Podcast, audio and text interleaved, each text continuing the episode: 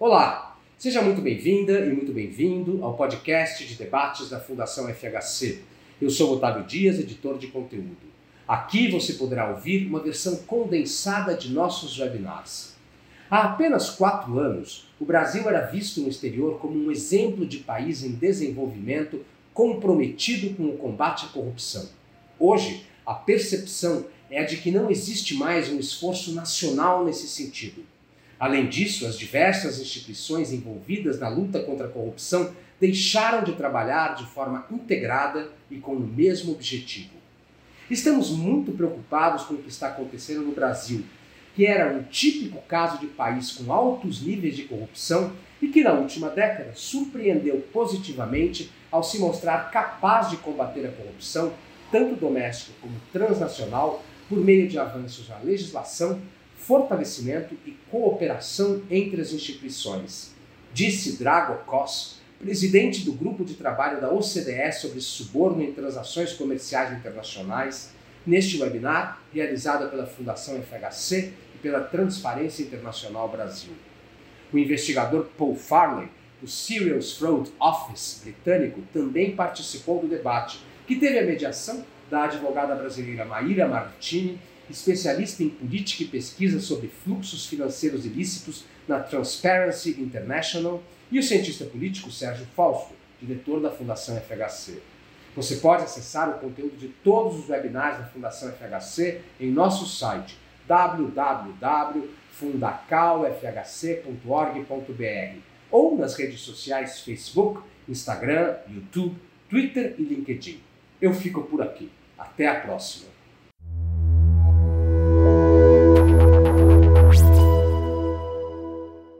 So for those of your, let's say, participants who don't know what the OECD Working Group on Bribery is doing, is basically we are monitoring how 44 of our member states are uh, enforcing the OECD Anti-Bribery Convention, which is quite narrow in scope, since it is criminalizing only the active bribery of foreign public officials.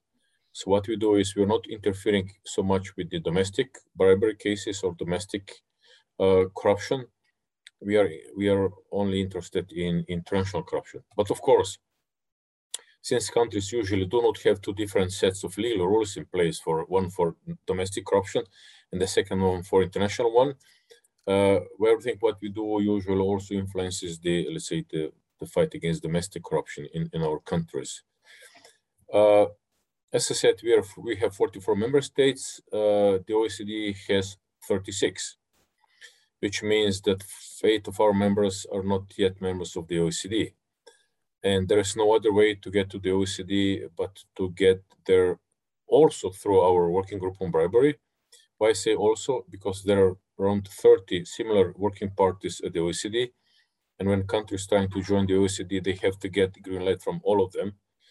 Uh, but you know, we are we are being famous by the fact that we are the most rigid group by giving the green light. So our process is not an automatic one.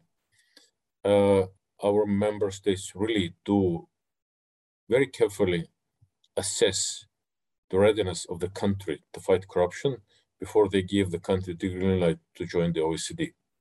We had cases in the past, in the last years, when simply countries did not get the green light, which means in practical terms, they, they had to wait until one year more course, the decision who will join the OECD is only made once in a year by the Council of the OECD, which is composed of the ambassadors of the OECD member countries. We assess countries, we produce reports with recommendations, and we follow up on the implementation of our recommendations. And we we are very strict in doing that, so strict that, and, and Mary, I'm sure you know that the Transparency International Call does the gold standard of monitoring, because we really do take care of our follow-up. And uh, you, normally countries have to come back in two years to report on the implementation of recommendations. And uh, if we are not satisfied, or even if they think we think that some recommendations are extremely urgent, we ask countries to come back again or to come back to us earlier than in two years. And of course, we also have a set of measures at our disposal to apply it against countries which do not comply with our recommendations. this set of measures has been expanded in 2018. Uh, until 2018, all the measures were based on naming and shaming. But we realized that, of course, there are countries which are extremely sensitive when they're being exposed in the international arena as being uh, non-compliant with recommendations. But there are also countries which simply do not care. So we said, well, we already in 2018, we had some problematic countries in the, in the pipeline. So we knew that the day will come when we will have to reach out to some stronger measures. And unfortunately, it looks as this will happen quite soon. And those stronger measures will not only be naming and shaming, some of them also carry economic consequences. Uh, because unfortunately, it, it, it, seems that countries otherwise they do not, uh, they simply do not care. Uh, we even have, let's say, countries in the group which since, and they're original members of the group, which means that they are with us from the beginning, and they still did not manage to uh, transpose the requirements of the convention into their national legislation after so many years. And the convention entered into force in 1999. So it's, it's 21 years now, 22 years now. And there are still countries which, which did manage to transpose this, the, let's say, the provisions of the convention into the national legislation. Of course, this is uh, really worrisome, exactly the same as the fact that we have roughly half of the countries in the group which have not managed to deal with more than one, maybe two cases of international bribery until now. In most cases, the number is zero, which means that countries which, we, and we are, don't forget, you know, OECD is the, is the club of the rich. We have countries which are really important economically in the world. And, you know, having such a country or such countries in the group which are not able to, to identify or and later on investigate one single case of international corruption, of course, causes a lot of problems for us. So we are trying to tighten the grip, uh, not only because we really want to be very, uh, let's say, strict on when we will be making decisions on admitting countries to the OECD, but also for our own sake, see, it, it's there's no point to have 44 members in the group if half of them are, are not doing what is expected of them, which is enforcing the, the convention. Uh, I have to say that in the upper groups, uh, no, we are we are split our according to the activity, we split our members in four groups, and the, the best group is the group with the uh, most active um, enforcement. Let's say United Kingdom is is in that group I mentioned just because Paul is with us. Uh, uh, usually we have the traditional suspects there, but of course there are countries are changing. Sometimes they are in group one and two. There let's say, changes between groups two and three. Uh, and we see that some countries are really improving in the last years. I will not say it only because of our interventions, but also due to our interventions. There are always some, let's say, it must be, uh, let's say, uh, a combination of different reasons why countries suddenly decide to move forward with the enforcement of the OECD Anti-Bribery Convention. Um, currently, as I said, it looks so that we will soon have to apply some of our strongest measures, carrying also economic consequences, and hopefully this will work. That hopefully this will be, uh, let's say, tool strong enough, convincing our member states that they really have to do something to comply with our recommendations. We are also doing something else, which is we will uh, soon publish, it might happen in December already, uh, pub, uh, a dashboard where on the first glance, everybody will be able to see how countries are implementing our recommendations uh, for, let's say, from day one. Uh, so this will give everyone quite, uh, let's say, easy to understand picture how is which country doing the thing. Uh, what we also do, and then I will stop with describing the, the work of the working group on bribery. Now, the convention itself entered into force in 1999, as I said already. In 2009, our predecessor adopted, well, drafted the, legal document, which is called Recommendation for Further Fighting Foreign Bribery, uh, which is basically a complementary legal instrument to the convention.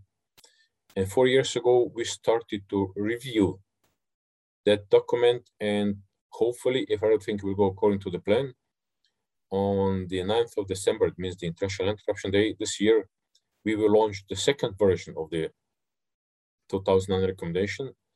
And of course, we used opportunity. We, we, we did not only deepen the provisions of the recommendations from 2009, we also introduced some new topics in it, let's say, such as whistleblower protection, uh, non-trial resolutions, and so on, data protection too.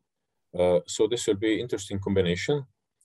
Uh, I have to say already that uh, I just hope that not too many people will be too disappointed when they will read the text of the recommendation, because you should not forget this is the text which has been heavily negotiated for many years among 44 member states. So uh, this is the minimum agreement of all the countries that they will follow those standards, which is a big thing because it is not just a theoretical promise. All our countries know that they will have to fulfill those standards uh, in our evaluation rounds. So it is not just, let's say, an NP pledge that they will do it. They know they will have to do it.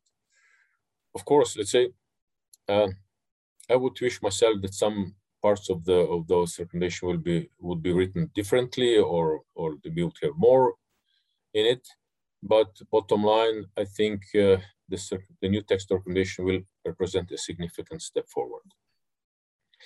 Uh, and just to end with the, the, short, let's say, working in the OECD working for bribery, but also in other fora, I'll just like to mention two problems which we are facing right now in the international world of corruption. Now, you would expect that the first problem which I would mention would be COVID-19 crisis, but this, this comes second. What I see is the biggest problem and the most serious problem now uh, on the global anti-corruption front is uh, the or the is the problem of growing nationalisms. We have countries in the world which are basically which are not so interested anymore, if I put it politely and mildly, in the global efforts in the fight against corruption. Uh, they're turning more back to their national solutions, uh, back to their national sovereignty, claiming that no, no one from outside will tell them how they will fight corruption. And analyzing those countries, uh, there's a clear, let's say, you can see a clear parallel between countries where have uh, very strong political leaders in place. Some call them autocratic leaders. And the situation which as I just described, they're not so much interested in fulfilling international, if you want, global standards in the fight against corruption.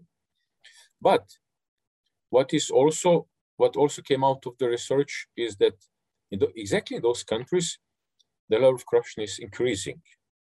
So we have countries with strong leaders not being interested so much in the global efforts against corruption, and the level of corruption in their countries is increasing, which basically means for me personally, and I have to say, no, I'm, today I'm appearing here in my personal capacity, not not and what I say, it's not the, the, official positions of the working group, but for me that means that uh,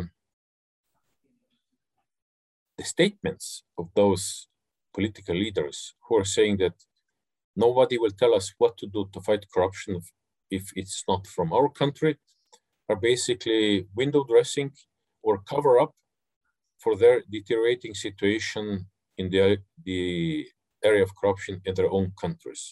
Sometimes they themselves, they do take part in that corruption, uh, but that depends, varies from country to country. But what is more important is that countries where it is obvious that do not want to follow these global standards in the fight against corruption are having more and more domestic corruption problems.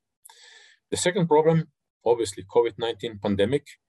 Now, there are two magic words, words when the pandemic started. The first one was easier, the second one was faster. And both referred to the purchase of medical equipment and personal protective equipment. And of course, the, the, the tendency of the governments to protect their citizens' lives and health is, is normal. But we see, and, and we still yeah, we saw and we still see so many in so many countries of the world that this has been heavily misused. Those towards easy and fast have been misused, let's say, for gaining a lot of private wealth uh, by using the procurement procedures which were made easier, more simple, with the simple goal to, let's say, to purchase the needed equipment as soon as possible and to deliver it to the citizens in need. Uh, there are many criteria, criteria which show us clearly uh, that situation in many countries in the area of corruption because of COVID-19 has deteriorated. Also because of the fact, because law enforcement agencies were all overwhelmed with their other activities, which is normal again. Now, the main basic task of all law enforcement agencies around the world is to protect their citizens. And COVID-19 was a threat which required engagement of all enforcement agencies around the world. And again, this was heavily misused by some individuals in some countries uh, in the sense that they have misused the situation where they, they have dealt with much more flexible rules on procurement combined with the lack of uh, monitoring or lack of control which was in place before, before the COVID-19 started. Uh, this was only the first part. Now the second part also comes because countries are applying uh, a lot of measures to assist their companies, uh, families, and also individuals to overcome economically the crisis which appeared during the COVID-19. And a lot of money is spent here. Let's say European Union has developed a program which is worth several hundreds of billions of euros, which should be then shared with all EU member states uh, and you can be absolutely sure that uh, countries will simply, some individuals in those countries will simply misuse the opportunity again and, and grab part of this uh, cake. We even have countries, let's say one of them is my own country, which does not want to, to accept the European money because it is heavily conditioned with strict monitoring. Of course, they don't say that. They say, well, we will we will take we will we will take the money from the from the oh, money market because it's cheaper than the one we are getting from Brussels, of course, which is not the case, but this is just an excuse. Uh, so we will all have to be very very careful. Uh, otherwise, the pandemic will not only have health, economic, and social consequences, but it will also have grave consequences in the area of corruption. And I will stop here and hope there I hope there'll be many interesting questions afterwards.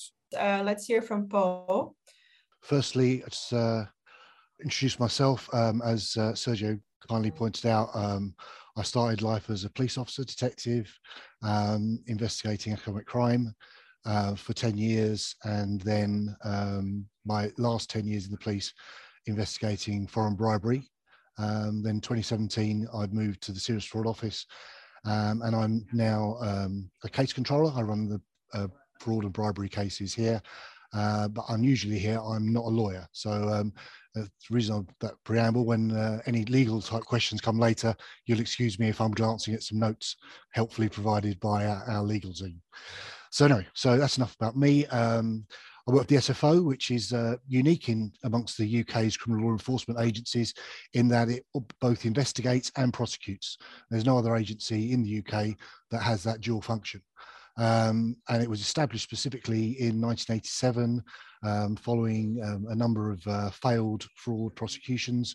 Uh, a guy called uh, Lord Roskill, um, who came up with a number of recommendations, and basically they were that serious and complex fraud, uh, which is extended now to include um, serious and complex bribery and corruption. Um, shouldn't just be investigated by police alone. It should be a multidisciplinary office. So basically, we have investigators, accountants, lawyers, uh, um, analysts, everyone working together. Um, I, as a case controller, I investigate, run the investigation side, and I have a counterpart prosecutor who runs the prosecution side, but we work hand in hand.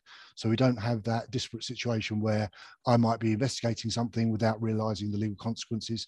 So it's a really joined up approach. So we hopefully get it right from the start.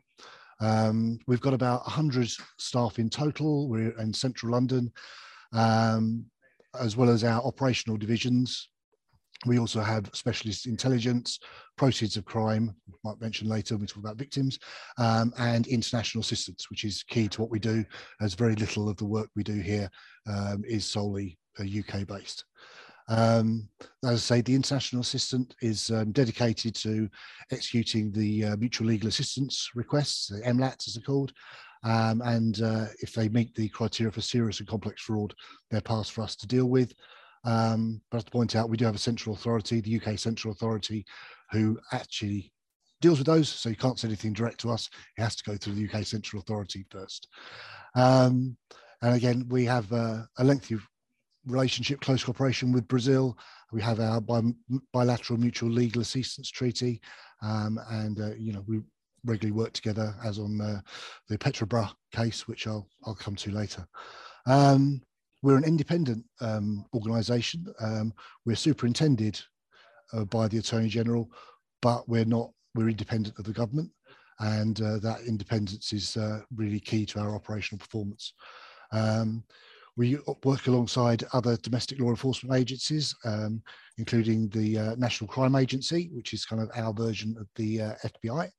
So they, whilst we have all our, we have our um, 48 different police forces around the country. Um, the National Crime Agency deals with the most serious um, and coordinates um, the, the national and international police effort.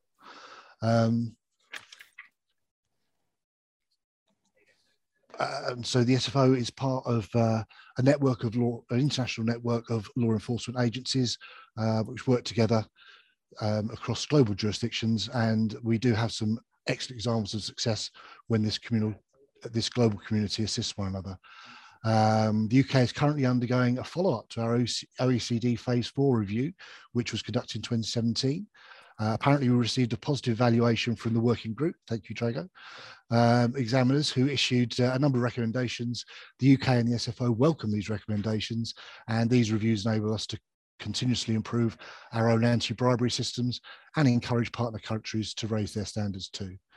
Um, we like to think the UK is one of the major enforcers among the working group countries. Um, our Bribery Act of 2010, which actually came into force in 2011, replacing very dated legislation going back to 1896 and 1906 um, and 1916 as well, coincidentally following wars. Apparently, wars were when corruption became uh, noticed and those uh, following those wars were when we brought in legislation which was very antiquated. So in 2011 we upgraded our uh, our legislation uh, and introduced a very interesting uh, bit of legislation, which is Section Seven of the Bribery Act, which took a new approach to corporate criminal liability, which made legal persons criminally liable for failing to prevent bribery. Uh, bribery. Uh, so the burden of proof moved away from the prosecution if the bribery had taken place, and uh, it would be for that body to prove they had adequate bribery procedures in place to defend that. So we're switching that burden of proof um, certainly made our life easier, and we've had a number of successful prosecutions using that legislation. Um, and also in February 2014, we instigated another piece of legislation as part of our Crime and Courts Act, um, which means that designated prosecutors, which includes my director here at the SFO, um, can invite um, legal persons, companies to negotiate non-trial resolution in the UK known as a DPA, the Deferred Prosecution Agreement. Um, this is an alternative alternative for prosecution. Um, so it's only available for economic crimes, including corruption offences, um, and it can be used retrospectively. So if the behaviour predates the legislation, that's not a bar to having this um, civil resolution.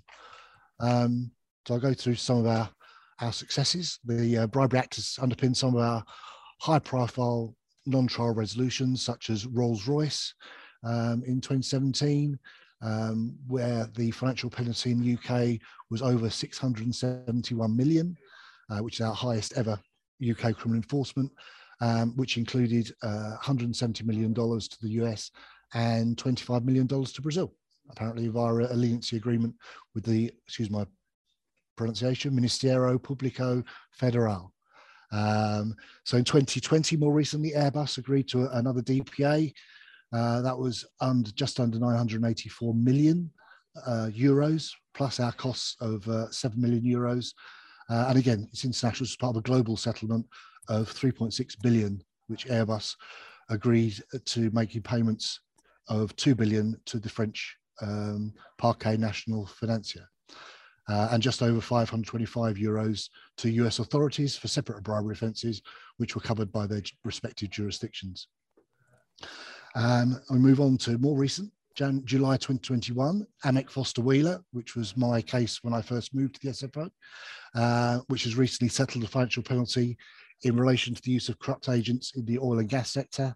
And part of that agreement, um, uh, Amec Foster Wheeler are paying 103 million in the UK as part of a uh, 177 million US dollar settlement with the UK, US, and Brazilian authorities. Um, the other notable successes I'm going to mention are January this year, the former global head of sales at Petrofac has pleaded guilty to his role in offering and making corrupt payments to agents to influence the award of engineering, procurement, and construction contracts worth approximately $3.5 billion and was recently sentenced to two years imprisonment, which was suspended for 18 months. Uh, and this was for 14 counts of bribery.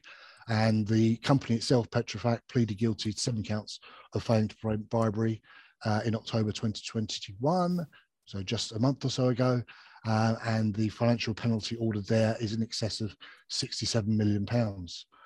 Um, further in February this year, we had the former senior sales manager of uh, SBM Offshore was convicted of conspiracy to give corrupt payments in relation to 1.7 billion pound contract, sorry, 1.7 billion dollar contract, and was sentenced to three and a half years imprisonment. Um, April this year, we've got GPT, Special Project Management Limited, pleaded guilty to corruption in relation to contracts awarded to it and has paid confiscation, fine, and costs totaling over 30 million pounds. And three individuals also been charged with bribery offences in relation to this matter, and those cases are ongoing.